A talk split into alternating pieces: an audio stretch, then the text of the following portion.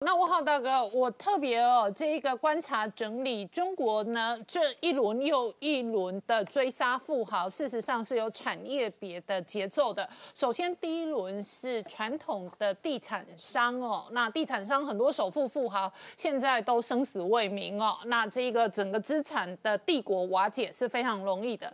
第二轮是金融帝国、金融版图，像吴晓辉或者肖建华，他们真正动摇北京国本的压力是他们庞大的金融势力跟金融帝国。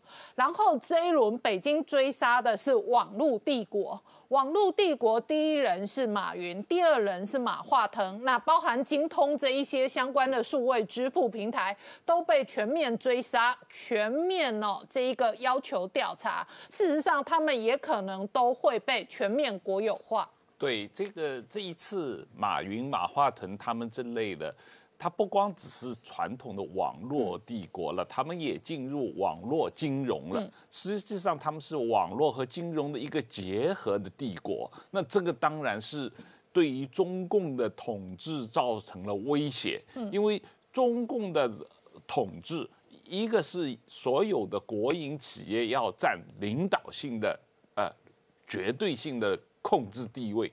第二一个，中国是分行业管理的，嗯，你这个呃，网络就是网络的行业管理当局，然后金融是金融的行业管理当局，地产是地产的行业管理当局，然后你把所有这些个行业的界限给它打破了以后，嗯，你很很多你你你以网络创新的名义，嗯，实际上做的是金融的事情，那。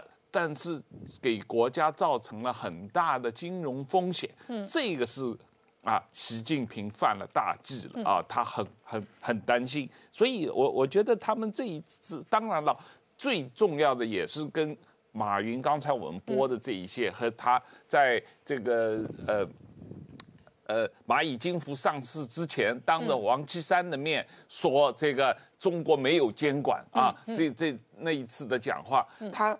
在中国共产党的这个决策者看来，在习近平看来，他太嚣张了嘛？啊，你你把我这些监管的人都当做是不存在嘛？啊，那共产党怎么能接受这种？除了共产党现在监管给你看？是啊，当然了，让你的现在连这一个人生的这个出入境自由都没有。是，然后下一步监管你，直接管训你吃牢饭。是，那如果还活着一口气，还有一条小命吃牢饭还不算惨的，最惨的是我们常常嘴的这个叶简明这一类，他根本哦生死不明。啊，很有可能事实上现在已经不在人间。是叶叶简明确实有有这么说法，他确实是生死不明啊，而且到现在两年多了也没有公开起诉他，他就是失踪了啊。那这个肖建华、吴晓辉那也都是被逮捕了啊，被失踪了。这个但是。是到目前为止，肖建华已经三年多了，也没有正式审判他。那马云的情况，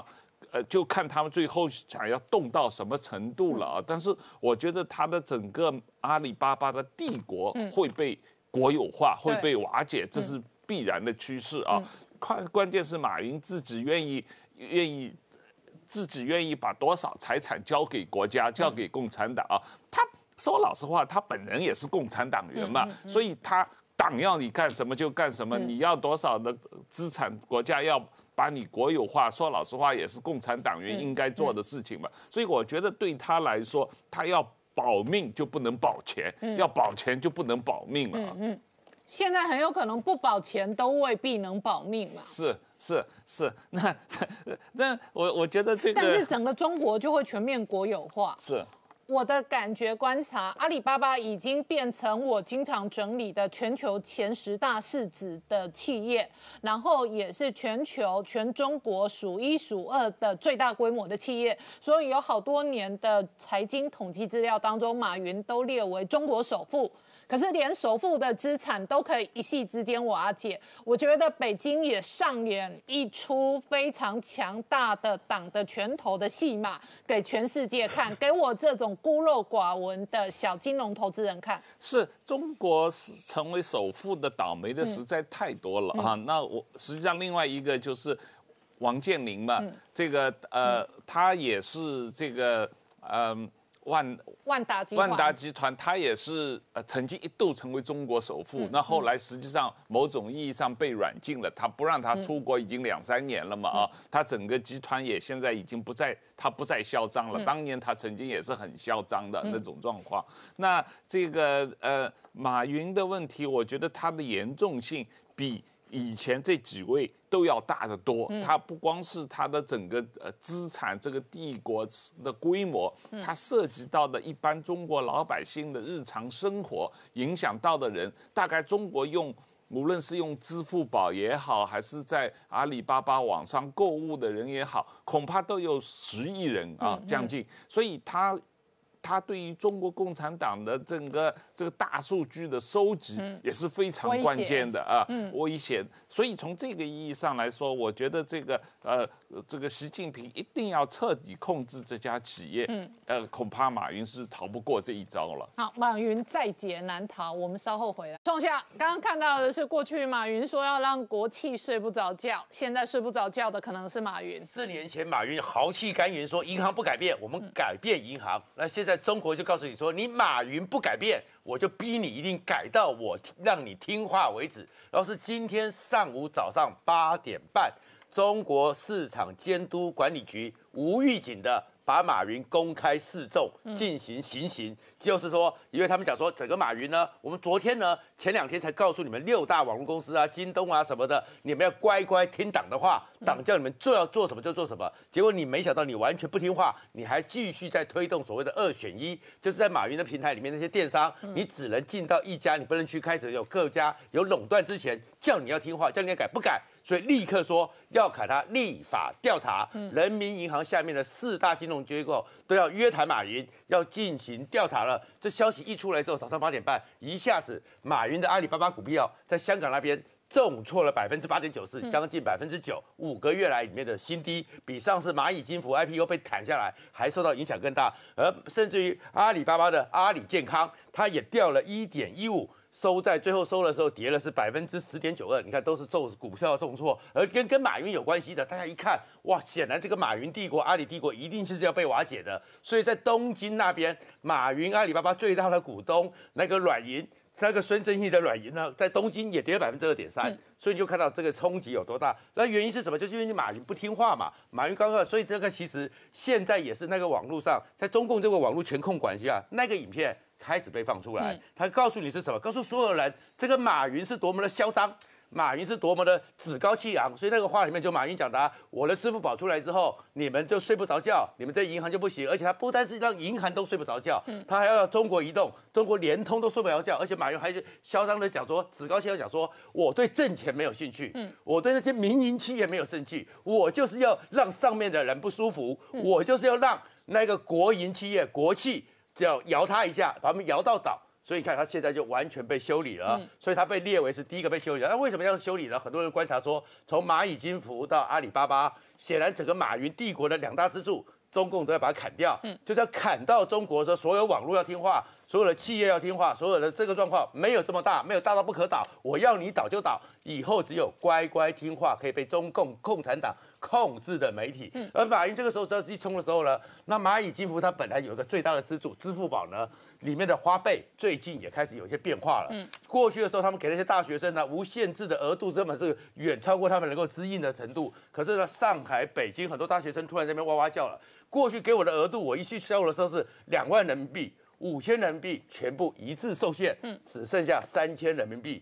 开始对于金融的支出，它也对这个整个花呗、整个蚂蚁金服都开始做了管控了。而这个中国的管控里面，当然这六大的网络公司、六大的电商把你叫过来训了一顿，要你听话之外，对马云动手之外，连 Apple 都感受到压力了。因为二零一六年 Apple 进去的时候，Apple 那时候取得了一个特权，他们在那个 Apple 里面的 A P P 呢，可以不受到中共的监控，所以他们上了几千个。但是现在中国讲说，Apple 这几千家。我也要管制了，要求 Apple 从他们中国下架。所以看中国现在在网络上、金融上全面的抓起来了。这一个中澳贸易大战之后呢，北上广现在都面对缺电停电的压力。那中国究竟哦经济在改革开放之后的巅峰会如何发展呢？全世界睁大眼睛看。那其中一个重要指标是阿里巴巴。一方面，美国大选投票前一天，蚂蚁金服 IPO 案直接叫停；另外一方面，《华尔街日报》接二连三放话，最新的版本放话叫做马云一度要上缴一部分的蚂蚁金服股权，换来这个平安自由。但是杰明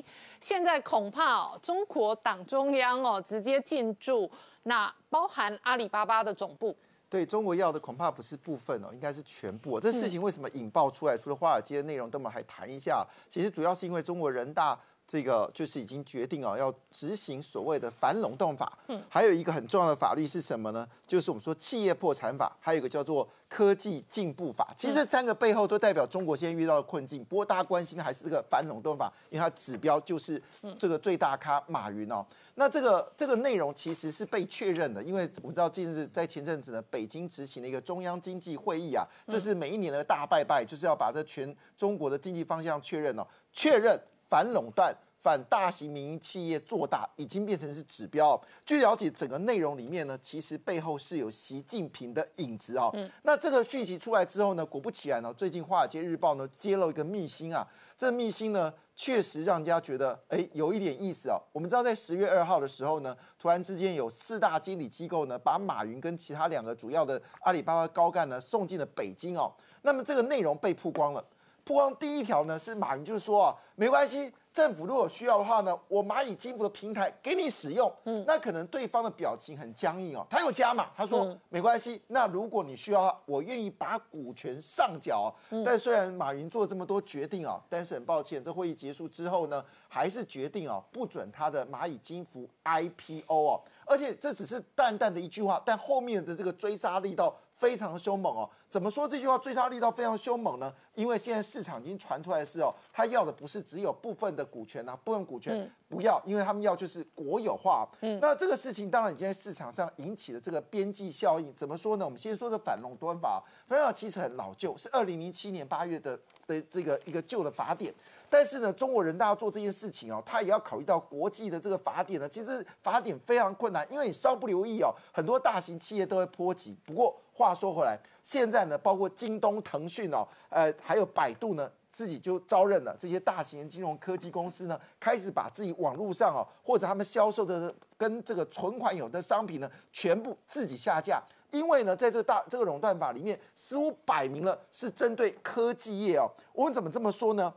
事实上啊，这个有已经有监管单位已经放话这句话，他们这个指令很简单，他的指令是什么呢？叫做这个内容，您可以听关于平台经济领域的反垄断指南。他讲的就摆明了，不是什么大型民营企业啊，指的就是你的平台经济啊。你怎么可以在平台搞经济呢？这平台经济你基本上就剑指了中央的所谓金融机构，这中央机构可是。北京政府绝对不能让外面有任何力道渗透的一个金融机构，所以整个过程当中看出来。今天不是单纯只是说啊，你下跪就好。我其实要的是你整块的肉。为什么敢这么说呢？你看哦，这个讯息结束之后，市场其实在讨论说阿里巴巴的问题的时候呢，突然之间哦，阿里巴巴这个云南一个湖畔大学，据了解这里面都是一些非常有钱的企业所主持的一个教育机构。对不起，二话不说，你给我停工，给我关掉，你不能进行。而且最令人非常讶异的事情是呢，据了解，中央已经组织了所谓的就是。联合的调查小组入驻阿里巴巴，当然这个讯息很大，非常大。阿里巴巴是说没有这回事，可是这个讯息呢，基本上在整个监理单位呢已经被确认。为什么呢？因为之前呢，其实在对于阿里巴巴要不要作为用垄断法来这个处理的时候呢，其实监理单位有非常大的辩论。但这个辩论之之后，突然喊停了，接着就是传出来中央的这个联合调查小组要入驻到这个阿里巴巴。看起来阿里巴巴未来的命运是越来越让人觉得令人担心，因为它拥有的就是大数据。北京最近面对断电、断粮、断链的庞大危机，另外一轮是金融压力。那伟杰刚刚讲到这个周末，美国对于封锁中国的科技战跟金融战都再度升级。那事实上，太空刘太英这几天事实上也有公开的访谈内容提及哦。中国的债务风暴显然存在庞大风险。其实中国大陆的经济都一向都是以计划经济为主。那么到目前为止呢，其实我们看到过去我们追踪很多的这些债务违约问题哦，其实慢慢的都浮上台面。那根据统计，到了今年的第三季。中国的总体的债务是 GDP 的一个三倍，高达了百分之三百三十五。那么按照目前中国的 GDP 的体量是高达十四兆美金来说，也就是说全体的中国债务高达四十七兆美元这么样的高吼。那么另外呢，在二零一九年年底也不过才三百零二趴而已，那今年很明显的增加不少，那么造成了很多的一个。呃，国企啊、央企都出现了一些压力，而且这个问题哈，这个太公特别提到一件事情，就是说，因为中国大陆的公布的讯息其实都非常非常不对称，嗯，所以我们现在所看到这个三百三十五趴，有可能是还是相对低估的一个状态哈。好，另外我们在看到，其实目前的整个中国企业的一个信用是出现了一个比较。经营困难的一个状态，目前专家是预估说，中国大陆的这个失业人口是高达一亿多。不过以目前中国大陆官方统计，失业率大概是六个百分点。那一亿多人什么概念？一亿多人大概就是高达百分之二十左右的失业率哦。那以现在的这个中国大陆的就业人口大概是七亿多来计算，其实还算是蛮高的一个数字。那么当然是因为今年的疫情整体的影响，影响到了所有的中小企业的发展，所以造成了哦失业人口快速度的增加，而且到目前为止没有办法能够有效的控制跟压抑下来。那另外呢，我们再看到就是说，呃，过去这个习近平有宣布，就是说，哎，中国其实是全面脱贫，但是根据目前的一个数据统计，其实这个脱贫呢是。把标准降低，所以中国大陆的人民全面脱贫。根据世界银行的一个统计标准，每一年的这个年均所得是在六六百九十三美元以下，其实就是贫穷。可是呢，中国大陆的呃标准不一样，中国大陆的标准是在六百一十二美元。嗯，所以其实看起来啊，就是全面脱贫，这是目标是达成，但实际上，呃，其实贫穷的状况在郊区哦，一个月只有一百块人民币的一个状况，其实是非常非常常见的一个问题了哈。那所以回过头来，我们看到最近的这个中国面临到的一个财务压力，其实也加重了哦，中共中央对于整个民气或者是哦这个打压的一个力道。包括像最近的一个哦标标杆，就是在阿里巴巴。那有学者分析就是说，马云其实最近现在直接中国的媒体传闻说，中国中央直接调查组进驻阿里巴巴。没错。那这个等于再下一轮哦。对。起先是。在蚂蚁金服 IPO 上面喊卡，再来上个礼拜本节目追踪过开罚单，就是他们有一些垄断的行为被开罚单，罚款金额并没有很大，但是具有政治意涵，警告意味。然后那现在党中央进驻，没错。那就等于要全面接管了。其实这个问题就在于说，一般集权统治者很怕就是你成群结党，我觉得结党营私这件事情对他们说是大忌。那重点在马云跟九位企业家，他创办了一个湖畔大学。哦，那这个湖畔大学的部分也被叫停，所以其实重点就在于他们这个营呃结党营私的这个区块当中。所以刚刚有提到，就是在反垄断的部分，其实都是中国大陆非常非常重要的这个互联网的巨头，然后包含像是这个。哦，这个马云也好，或者是在这个腾讯，其实陆陆续续都被指出，哎，你这个是有垄断的行为。其实重点就在习近平过去他非常非常强调，就是说反垄断跟防止资本无序扩张。其实他怕的是中国大陆一旦金融资产泡沫之后所造成政权的一个动荡的问题。哈，那所以后续呢，我们就持续可以看到，在这些相关的问题上面呢。包含像是在这个支付宝部分，竟然在最近哦说下线了所有他们相关互联网的一个存款商品。嗯，那么在这个过程当中，其实是很严重的一个指控，它是中共央行的一个金融稳定局局长说，你这些相关的商品它是无照价值，换言之，它就是黑市商品。嗯，哦，没有经过没有经过核可，然后你就自行的去招揽业务承做，然后吸收这些。哦资金，这个其实对他们来说，现在他确定告诉你这叫违法，嗯，哦，所以他说这样子的一个状况其实是要进行一个管控。其实重点就在于说，过去不管是在京东或者是度小满，甚至在支付宝这些线上的互联网存款商品，他们的利率太高，比一般的银行的理财商品都优惠，所以吸引了很多消费者来乘坐。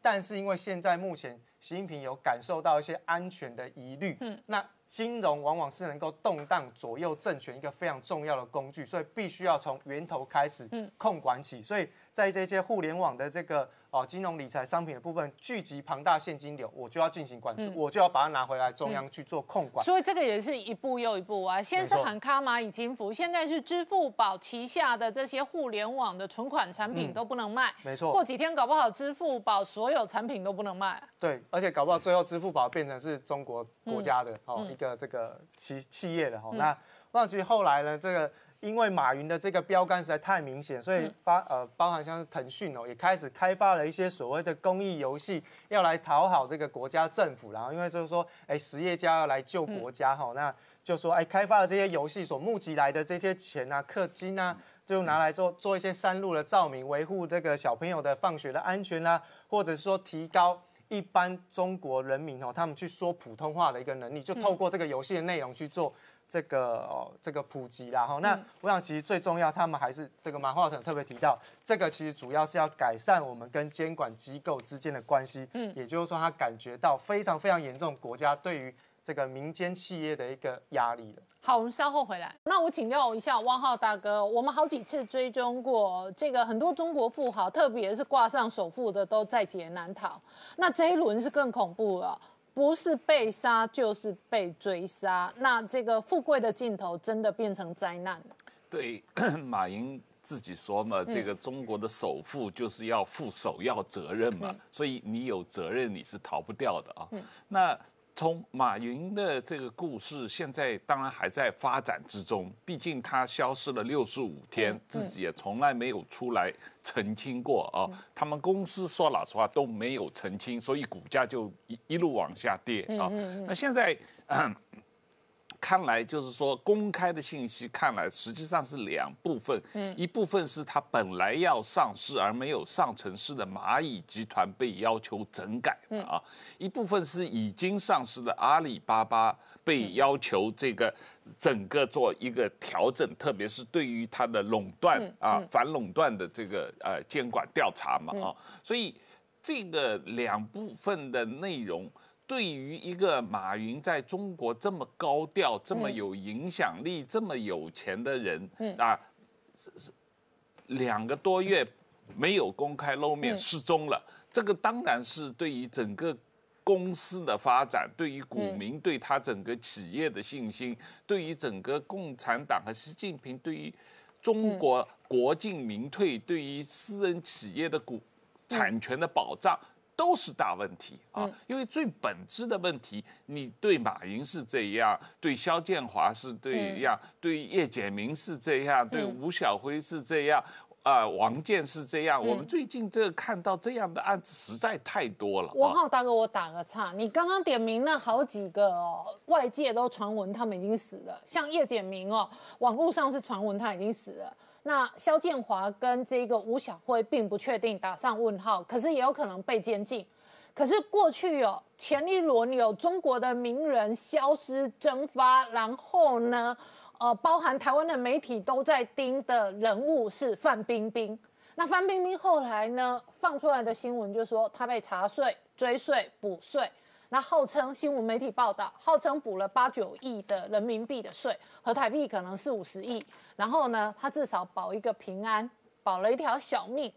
马云现在哦，是比较可能走向范冰冰这种哦，补点钱、缴点钱，还能保了一席的小命，还是搞不好走向叶简明这样的命运？哎，我我觉得马云应该比叶简明聪明了啊。他如果是真的呃够。呃，聪明要保命的话，他就应该把他自己手上所有的股权，阿里巴巴和蚂蚁金服，都上交国库，或者呃上交习近平个人啊。那海外的钱让习近平成为中国首富啊。那海外的钱要不要交出来？呃，他在海外的。他主要的钱是在于这些呃公司的股权吧。那这些公司的股权当然是在美国上市，在呃香港上市。那他如果把这些股权上交中国国库的话，那当然也就是在海外的这些资金啊也都上交嘛啊。那也许这样可以保命啊，也许这样可以保命，因为说老实话，他的罪状。是，确实是可大可小嘛，啊，在于习近平一念之间，到底是要你活还是要你死嘛，啊，但是总的来说，这个在中国，这个呃，这个树大招风嘛，你民营企业做大了啊，动摇国本，影响到共产党的集权统治，所以就会被啊共产党下毒手。嗯，所以现在看起来是一轮又一轮的追杀。那今天是连手摇软体的巨头都直接被杀，就各行各业的龙头巨头都要小心你的头。对，这个这个关于中国首富都是高风险呃工作，这个在中国是有名的啊。以前这个中国不是有财富杂志，每年都评中国首富嘛，然后凡是被评上的，几乎百分之八十都出了事了嘛。然后所以中国有很多首富专门跟这个杂。是说你不要评我啊，你你你你不要把我放上去，你放上去我就倒霉啊，那真的是这样的一种情况。王浩大哥，我看到哦，北京的新闻是说，从今天到跨年哦，最高气温最高是零下五度，那最低就会走到创下刚刚讲的零下二十度。可是这两个多礼拜以来，已经在缺电限电，而且限供暖。就是说，由于电力不够，所以很多连民生哦，屋子里头要开暖气都被限制。然后这样的缺电、限电跟这样的恶化，一方面已经影响到民生的生活，另外一方面是在中国内部的工厂或者是工业的开工率也会受到哦缺水电的影响而有所冲击。对这个中国的情况。天灾人祸啊，从来实际上是人祸，因为中国冬天每年有大面积的呃降温，这样的呃恶劣气候是是并不是一个特别的意外的状况。但是为什么今年会发生十几年来第一次严重的全中国范围的停电这个状况？这个是人祸造成的。为什么呢？就是中国的发电，整个中国的。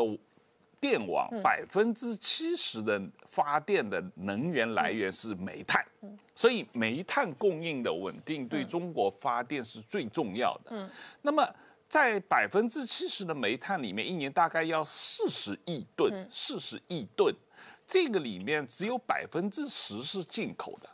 绝大多数是中国自产的，百分之九十自产的。嗯，那从中国政府公布的数据，今年头十个月，中国的自己生产的煤跟去年同期几乎是打平的，没有增长，也没有减少。但是进口的煤减少了很多。嗯，那进口的煤减少很多，是从今年五月份开始到十一月份，平均。比去年同期下降了百分之三十左右。嗯，那为什么中国这个进口煤减少很多呢？虽然说它占的比例是很少的，但是它非常关键，因为进口的煤主要是在东南沿海的经济发达地区用的。嗯啊，因为中国的煤主要在北方，从北方的煤运运到南方，实际上成本高于从澳大利亚进口的煤，但是呢。中我们讲到了，中国政府为了打击澳大利亚，故意限制进口澳大利亚的煤。另外一个，中国最大的进口煤来源还不是澳大利亚，是印度尼西亚。